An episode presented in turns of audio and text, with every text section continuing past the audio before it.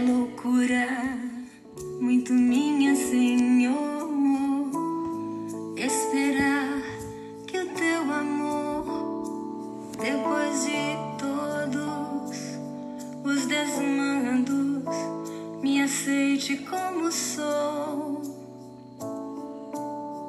É loucura, muito minha, Senhor,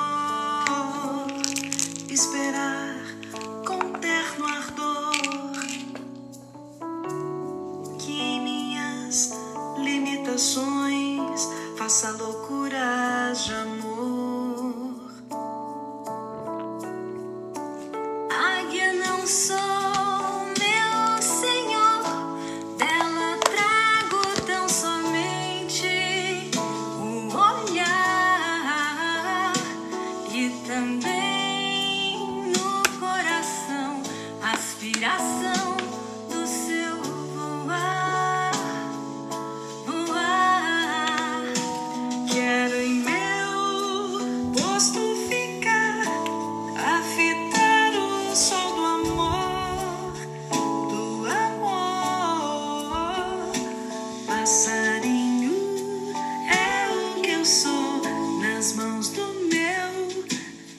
Senhor.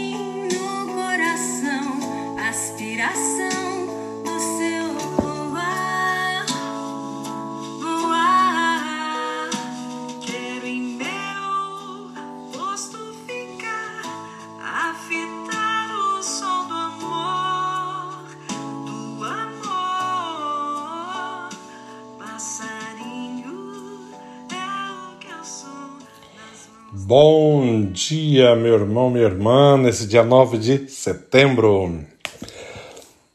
Mais um dia começando com a graça de Deus, onde celebrávamos o dia da- do nascimento da Virgem Maria, né? E hoje o Evangelho vem nos falar das bem-aventuranças, né? Eu coloquei essa música porque ela- essa música me encanta muito, né? Ser esse passarinho nas mãos de Deus e permitir que Ele nos dirija, que Ele nos cuide, que Ele nos sustente. O próprio Senhor fala, Ele sustenta as aves dos céus. Como não iria nos sustentar, né? Como Deus é fiel, realmente cuida dos seus filhos. Se nós não somos cuidados, porque muitas vezes também somos rebeldes e não acreditamos no seu amor, não, não nos entregamos na sua graça para que ele realmente possa cuidar da nossa vida. O evangelho de hoje é Evangelho de Lucas está nos dizendo assim: naquele tempo, Jesus, levantando os olhos para os seus discípulos, disse: Bem-aventurados os- vós, os pobres, porque vosso é o reino dos céus, o reino de Deus. Bem-aventurados vós que agora tendes fome, porque sereis saciados. Bem-aventurados os que agora chorais, porque havereis de rir. Bem-aventurados sereis quando os homens vos odiarem, vos expulsarem, vos insultarem e amaldiçoarem o vosso nome por causa do Filho do Homem. Alegrai-vos nesse dia e exultai, pois será grande a vossa recompensa no céu. Porque era assim que os antepassados deles tratavam os profetas. Mas ai de vós, ai de vós, né? Ai de vós ricos, que já tendes vossa consolação.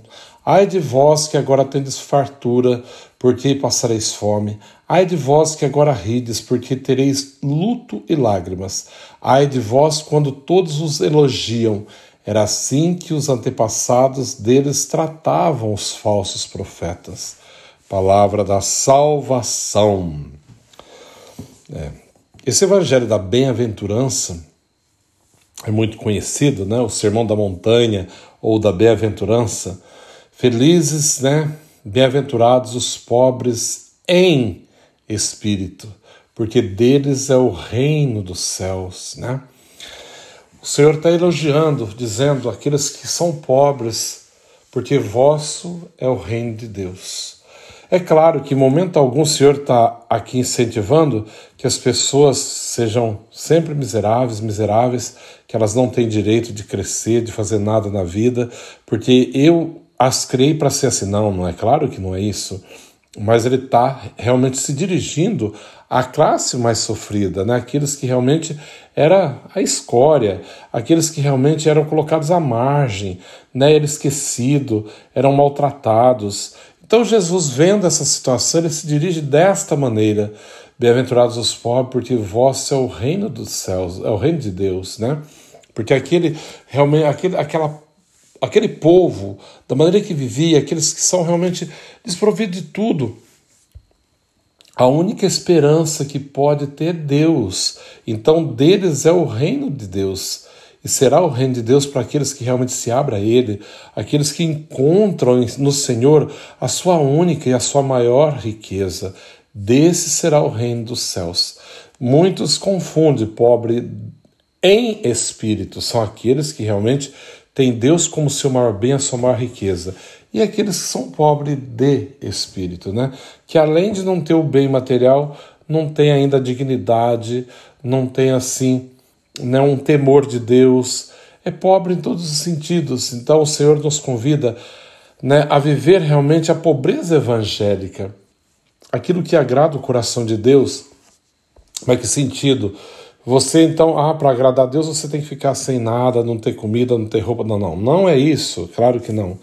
Deus nos criou para que vivêssemos com dignidade, que tivéssemos dignidade, que tivéssemos o pão de cada dia, né? Tanto é que a oração do Pai Nosso diz isso, né? O pão nosso de cada dia nos dai hoje, perdoai as nossas ofensas. Então, essa bem-aventurança, né, que Jesus refere àqueles que são pobres, né? Que terão o reino de Deus, né? É nesse sentido, aqueles que sabem que a riqueza maior está no céu e nós somos chamados, é claro também aqueles que não têm nada, Jesus se dirige a esses que na época dele, na época que ele faz o sermão da montanha, eram muitos, né? Eram muitos que eram desprovidos de tudo e vinham em busca de um sustento, até do pão para comer, que não tinha nada, né? Então Jesus vai dizer o sermão das bem-aventuranças. Agora tendes fome, sereis saciados.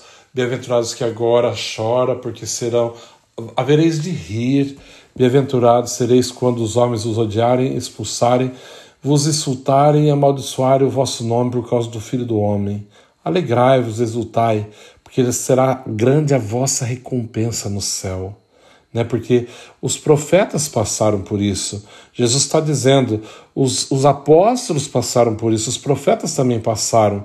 Então, todo aquele que, que quer segui-lo tem que se preparar, né? tem que saber que aquele que vai defender, aquele que vai anunciar o reino, aquele que vai falar a verdade que é Cristo, vai ser perseguido, vai ser maltratado, vai ser desprezado, mas não vos preocupeis, porque o Senhor virá em nosso auxílio, né?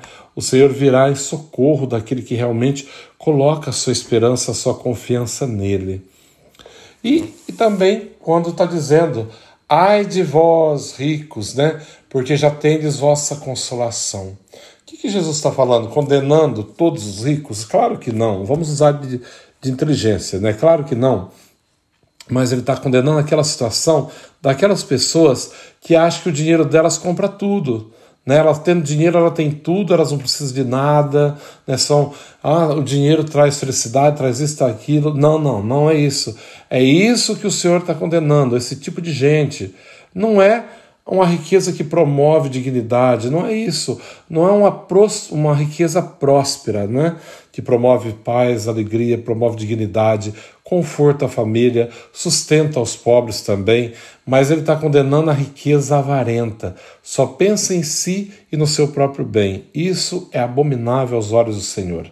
Isso é abominável. E o Senhor ainda continua dizendo: Ai de vós que agora tendes fartura, porque passareis fome, porque a, no reino dos céus, né, aqueles que acreditam em Deus, aqueles que acreditam na eternidade, a vida não é só isso, não é só a penúria, tudo aquilo que vive, mas nós que acreditamos sabemos que Deus prepara para nós aquilo que tem de melhor. E aqueles que não buscaram o Senhor realmente depois não terão. Tiveram agora, mas não terão depois porque não acreditaram nele, não colocaram a esperança nele, não puseram a sua vida, toda a sua confiança nele, mas sim no seu dinheiro. Aí sim será uma desgraça. Aí sim serão tristes, assim passarão fome. Fome de amor, de vida eterna, não poderão saciar, porque não tiveram oportunidade de buscá-lo e não o buscaram. É nesse sentido. Então, que o Senhor, nesse dia, possa nos ajudar realmente a entender, entender que o bem maior está no céu. É Ele que sustenta a nossa alma, né? É Ele que nos carrega nos braços. É Ele que é a nossa maior riqueza, nosso maior tesouro. Então, que sejamos pobres nesse mundo, realmente. Pobres para, na, aos olhos do mundo, para sermos ricos para tudo sempre em Deus, porque isso é o mais importante, é isso que ele nos convida, né? Que realmente para que sejamos chamados bem-aventurados um dia pelo próprio Senhor, porque conseguimos entender que o maior bem, a maior riqueza está no reino dos céus não nesse mundo, não nas fantasias, nas ilusões desse mundo, que muitos se perdem, se iludem e deixam de buscar a vida e a vida eterna. Que o Senhor te abençoe nesse dia ricamente, você e sua família. Né? O Senhor esteja convosco, Ele está no meio de nós. Abençoe-vos, Deus Todo-Poderoso, Pai, Filho, Espírito Santo. Amém. Um bom dia a todos. Deus abençoe.